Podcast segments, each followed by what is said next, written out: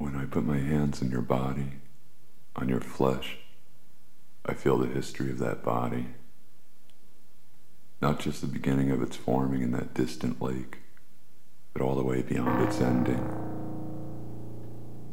I feel the warmth and the texture, and simultaneously I, simultaneously I see the flesh unwrap from the layers of fat and disappear.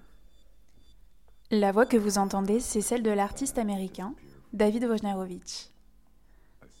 Il a écrit ce texte en 1987, quelques mois après que le photographe Peter Roujar, son ami, amant et mentor, ne meure des suites du sida.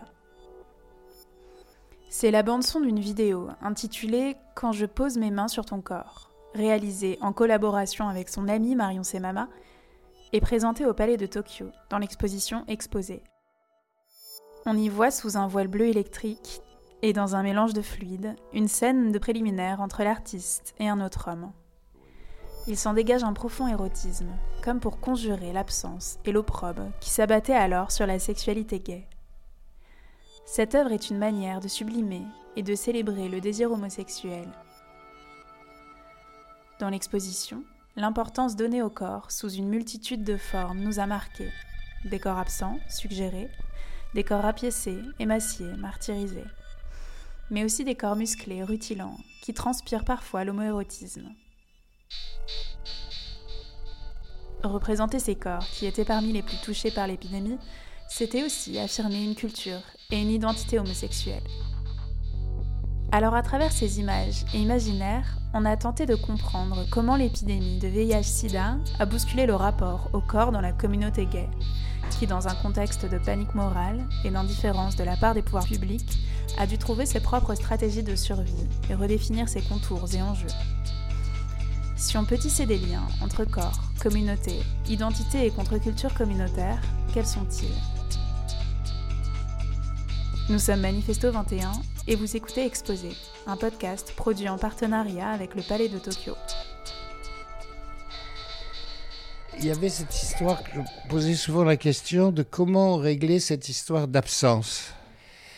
Et qu'est-ce que c'était l'absence euh, Et par quoi l'absence peut-elle euh, se, euh, être vérifiée Par quoi hein? Et donc, ben, par des restes. Et les restes, qu'est-ce que c'était? C'était les vêtements. Et le fait est, c'est que mon mari avait mis une de ses vestes sur le dossier d'une chaise.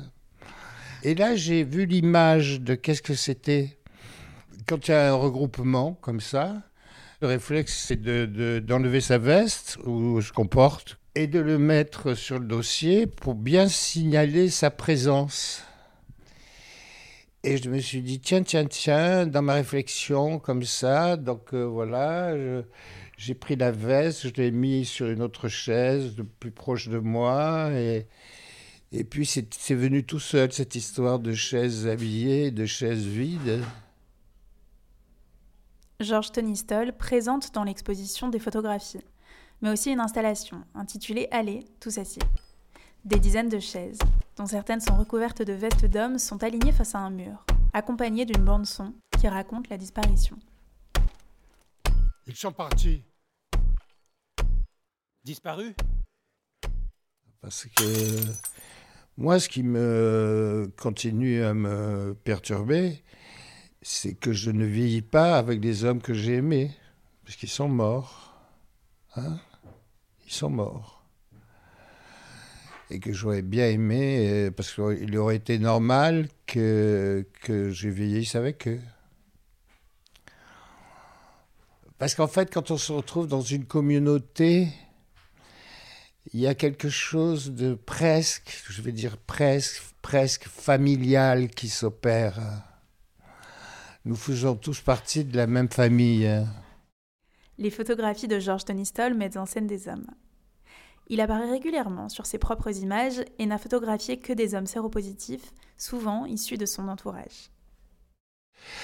Je, me suis mis à penser à des situations de performance. Et puis, euh, j'ai photographié que des hommes, d'abord parce que premièrement c'était facile, Mais j'ai jamais pensé, quand j'ai commencé, à, dire voilà, je suis euh, plombé et euh, ben voilà ce que je fais alors que je suis plombé. Non, non, non, jamais. Et euh, jamais je parlais de ça, jamais je disais aux gens que j'étais séropositif, que tatata, le sida, nanana. D'ailleurs, à l'époque, on n'en parlait pas. Moi, dans toute cette période-là, j'ai tout le temps fréquenté que des, des séropositifs. Je ne faisais l'amour qu'avec des hommes séropositifs. Parce que c'était pour nous, c'était une manière à la fois d'avoir du plaisir. Même si nos médecins nous disaient non, c'est pas terrible parce que les souches sont différentes, euh, mais euh, non, on s'en foutait. D'accord, on s'en foutait parce que l'essentiel c'était de. Voilà parce qu'on passait notre temps dans les hôpitaux, parce qu'on passait notre temps au moment des enterrements, d'accord et qu'on avait besoin de, Vous voyez, alors il y avait un bar, deux bars à Paris, c'était la folie, quoi. D'accord? Parce qu'on en avait besoin.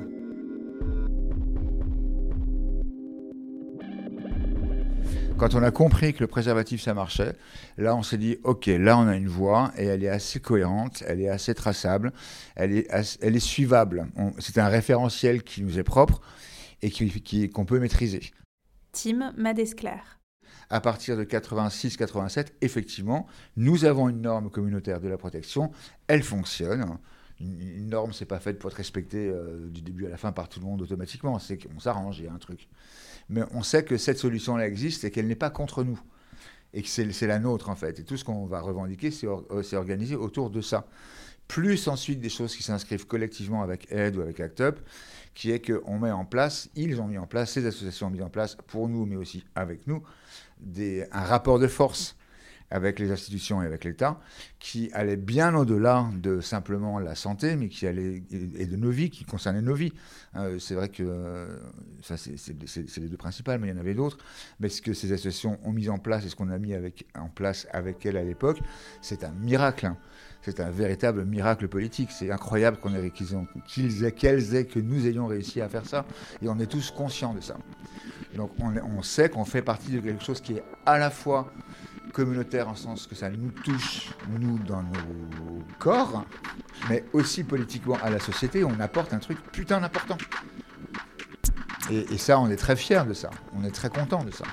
Et c'était pas drôle de mourir, de voir mourir les gens. Mais on, nous vivions dans cet élan-là, qui était un élan qu'on savait fort. Ben, je m'appelle Tim. Hein. Euh, je travaille à Aide maintenant depuis trois ans. J'ai fait de l'accompagnement communautaire auprès d'hommes. Euh, alors on appelle ça HSH, hommes qui ont du sexe avec d'autres hommes. Avant on disait PD, gay, homo, queer, folle, tout ce qu'on continue à le dire d'ailleurs. Euh, et je le fais à Paris. Mais voilà. Voilà, mais pas seulement. Tim a aussi été journaliste, chez Guépier notamment, et cofondateur de la revue Monstre, dont quatre numéros sont parus entre 2009 et 2012 et qui se présentaient comme une revue d'exploration PD pour les décennies 2010-2020. Au moment de la trithérapie, en fait, il se passe évidemment un revirement. C'est que euh, contre toute attente, hein, on est sauvé. PD d'Occident, hein, euh, soyons très très très clairs là. On a les moyens, à partir de début 96, de ne plus mourir du sida aussi facilement et aussi violemment que six mois avant. Et moi, personnellement, ça me parle énormément parce que, outre le fait que mon mec est mort en 94, moi, en 95, j'ai vraiment une très, très mauvaise santé. Et en 96, quand les médicaments arrivent, moi, je suis sauvé, mais en trois mois. C'est-à-dire qu'en trois mois, ça change complètement ma vie. Euh, et la vie de beaucoup de gens autour de moi, même si ça demande une discipline, encore une fois, qui est sans commune mesure, même presque avec ce qu'on avait avant. C'est-à-dire que survivre avec l'électrithérapie au début, c'est un travail. C'est 50 euh, pilules par jour, euh, il y a quand même encore des maladies opportunistes, on ne s'en sort pas tout de suite, il faut être méga rigoureux, à jeun à telles heures, manger à telles heures, ne pas manger ceci, ne pas manger cela, dormir comme ça, se réveiller la nuit, enfin c'est un bordel absolument noir. Les contrôles médicaux absolument tout le temps, mais ça demande une hygiène de vie énorme pour tenir. Enfin grosso modo, il faut prendre soin de soi, mais, et, une adéquation entre le, soin de soi, individuel, un collectif, mais aussi du coup avec un impact social et comment on s'organise socialement.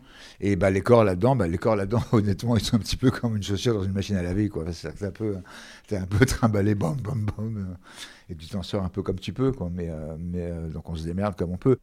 Ce que Tim raconte, c'est qu'à travers une discipline du soin apporté au corps, c'est aussi les contours d'une santé communautaire qui se dessinent. Et ce qui a retenu notre attention, c'est le lien qui s'affirme entre santé et contre-culture communautaire. Avoir un corps en forme fait partie de la stratégie de survie.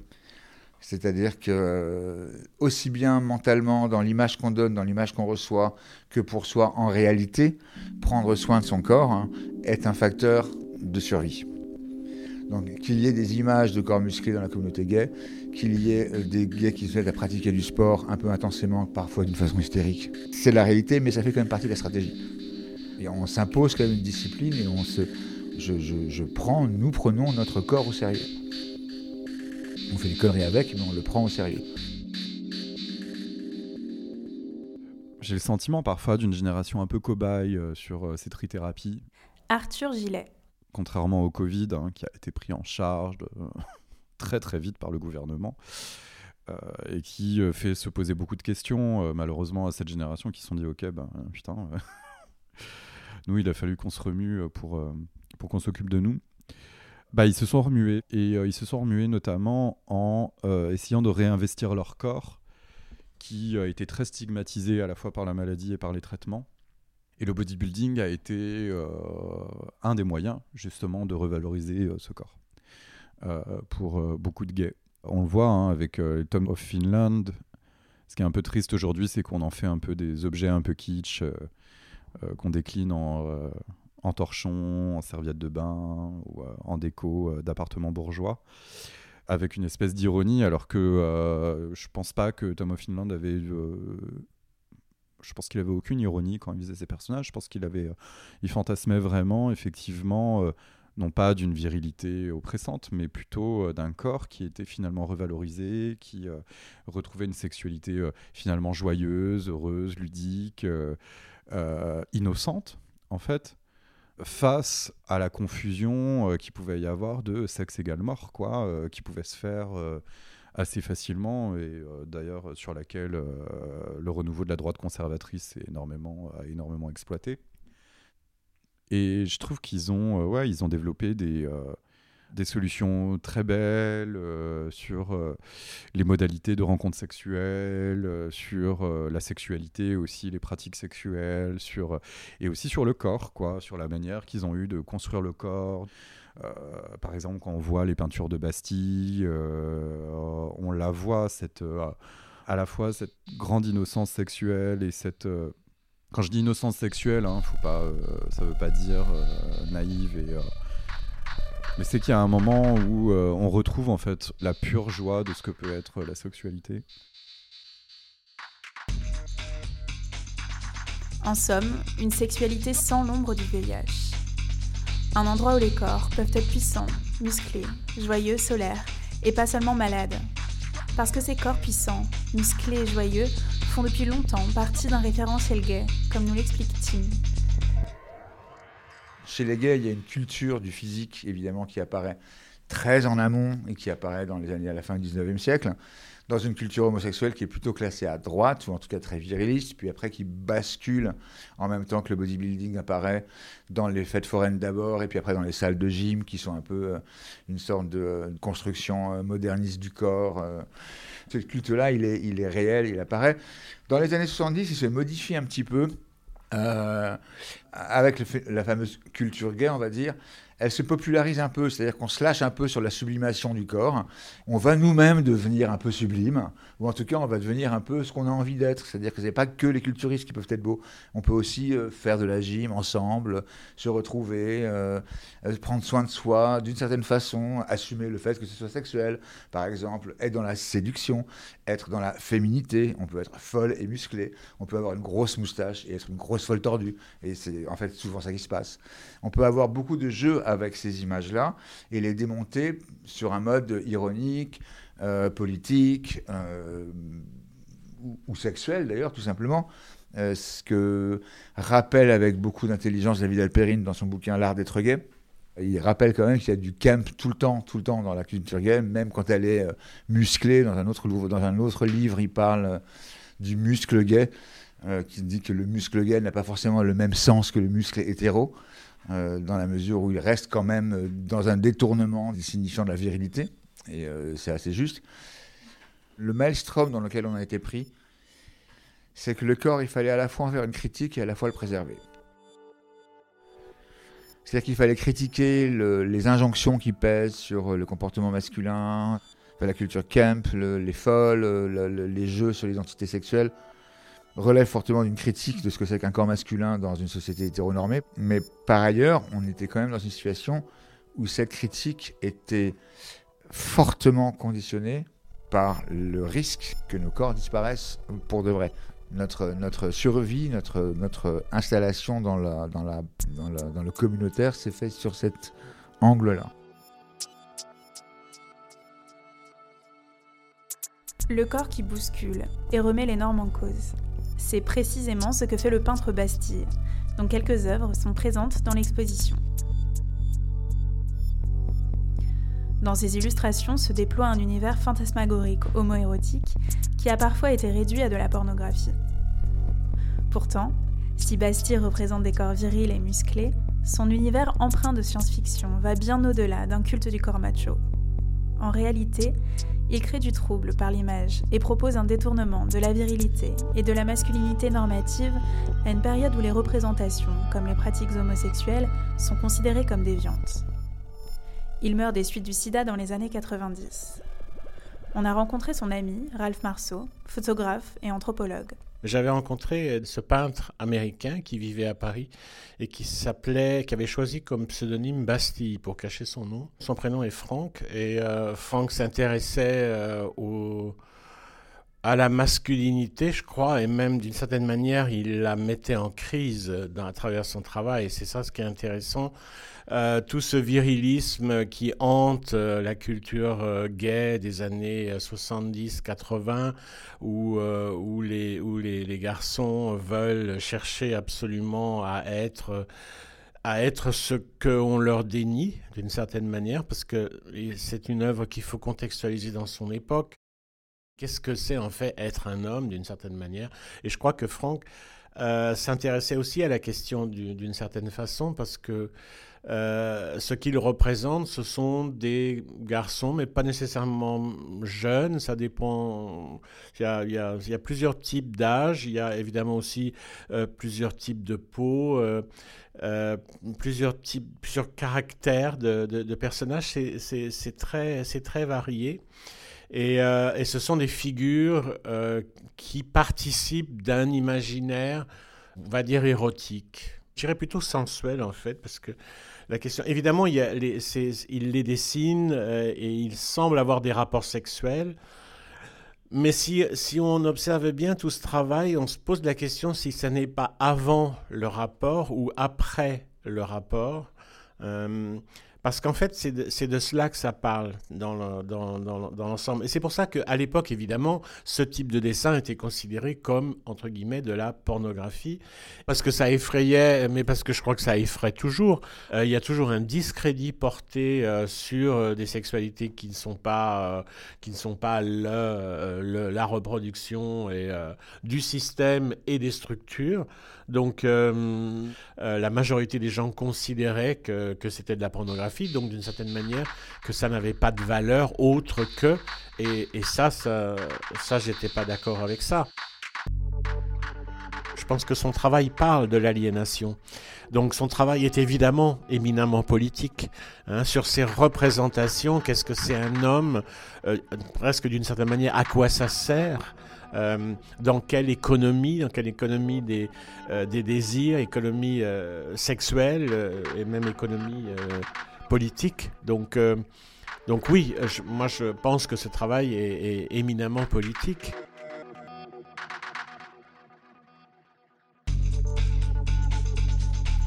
Représenter des sexualités opprimées, c'est parler de celles et ceux que la société oublie, ne nomme pas, ne veut pas voir. Dans les années 80, Ralph et son compagnon photographient les Wagenburger, une communauté de punk allemands. Comme Bastille, Ralph et Heino s'intéressent à celles et ceux que la société construit et désigne comme autres. À celles et ceux qui souvent refusent de se contraindre à un modèle dominant. mon travail, donc euh, avec Heino Müller, on est dans cette euh, qu'est-ce que c'est, qu'est-ce que c'est qu'un homme, qu'est-ce que c'est euh, parce que et, on s'intéresse à cet univers de la culture punk parce qu'on voit bien que justement il y a une crise. Il y a quelque chose qui nous a interrogés. Je pense que ce qui nous lie, c'est euh, ce questionnement de la performativité.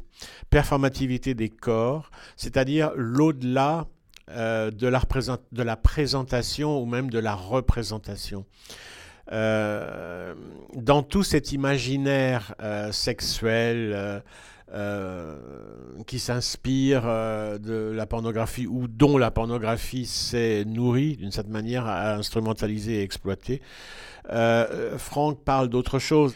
Euh, il ne s'agit pas que de cela, il ne s'agit pas de ces garçons sauvages et de ces corps ou de ces odeurs de mucus rectal, etc. Euh, ça va bien plus loin dans le questionnement de ce que c'est qu'une société, son économie et sa culture. C'est de cela que ça parle, c'est de, de notre être ensemble et comment il fonctionne, tout, toute l'entropie de, de ces échanges.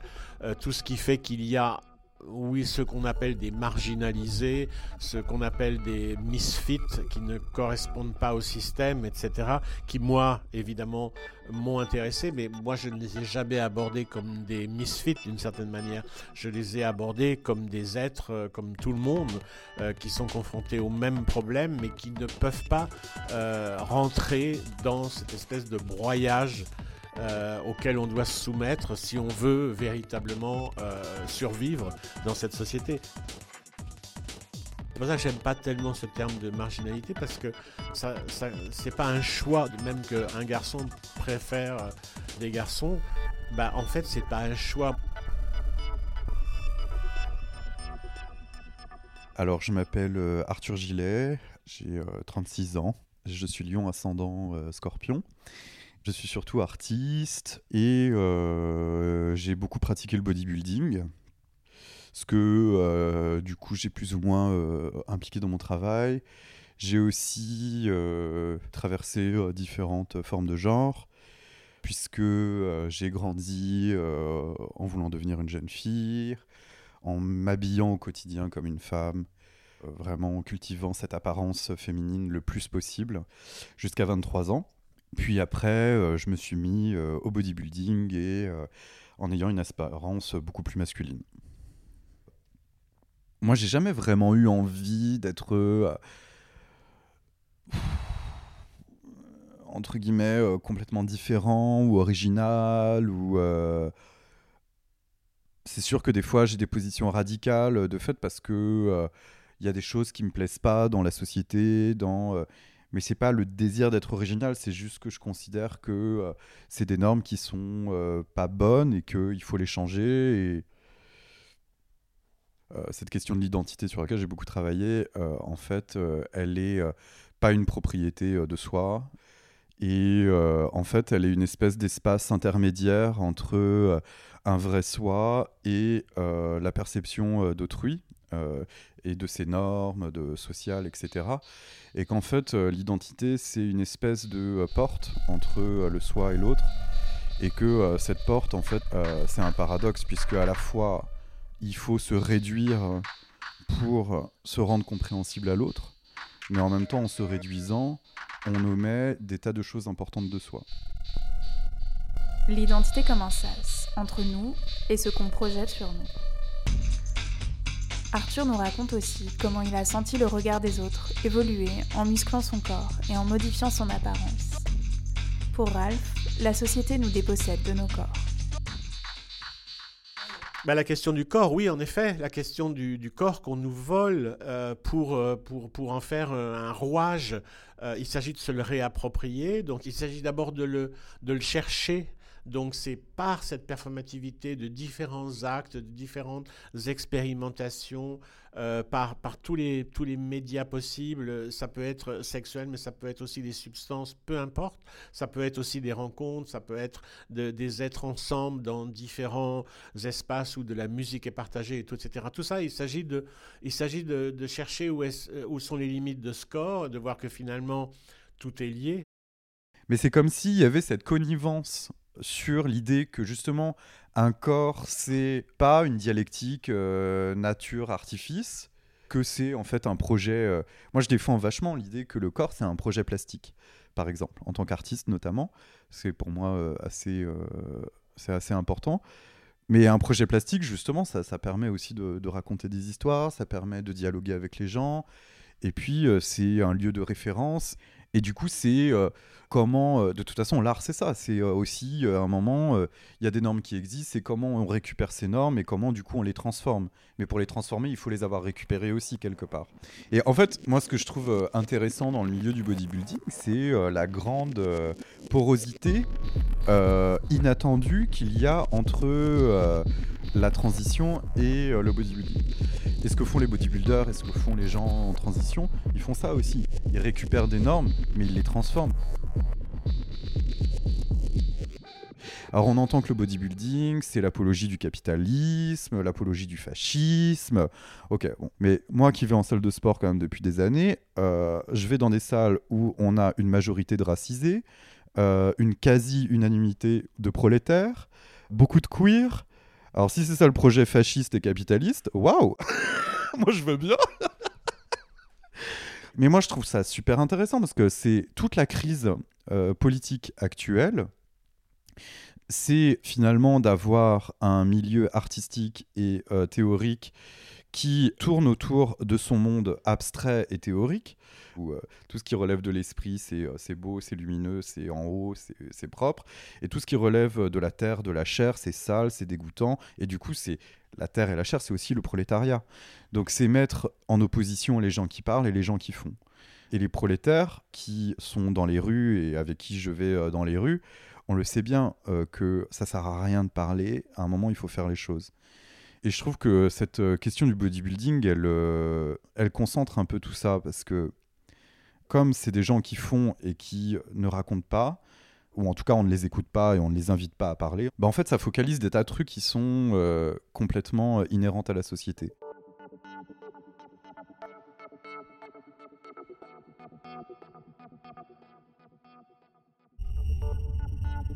Oui, le corps va nous absolument le corps comme outil de résistance, mais il faut le connaître ce corps. Il faut l'expérimenter, il faut savoir jusqu'où il va et en fait il va très loin.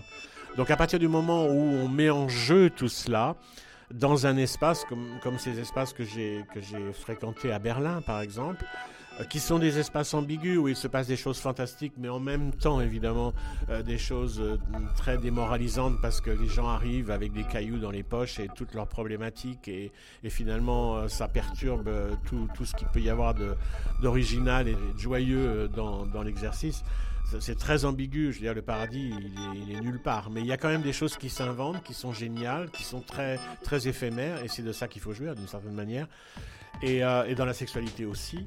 Et c'est ça, c'est en effet le corps comme outil de résistance en, ayant bien conscience de ce qu'il est. Euh, parce que la jouissance, ça n'est pas sa propre jouissance. Hein. On n'est pas dans le néolibéralisme où, euh, en fait, euh, on prend son pied et puis alors après, la misère du monde, ça n'a aucune espèce d'importance. Non, non, on ne se sauvera pas chacun, on sauvera tout le monde et tout le monde ensemble. Sinon, sinon pas. Là, il y a un projet, hein. il y a du boulot de cette manière.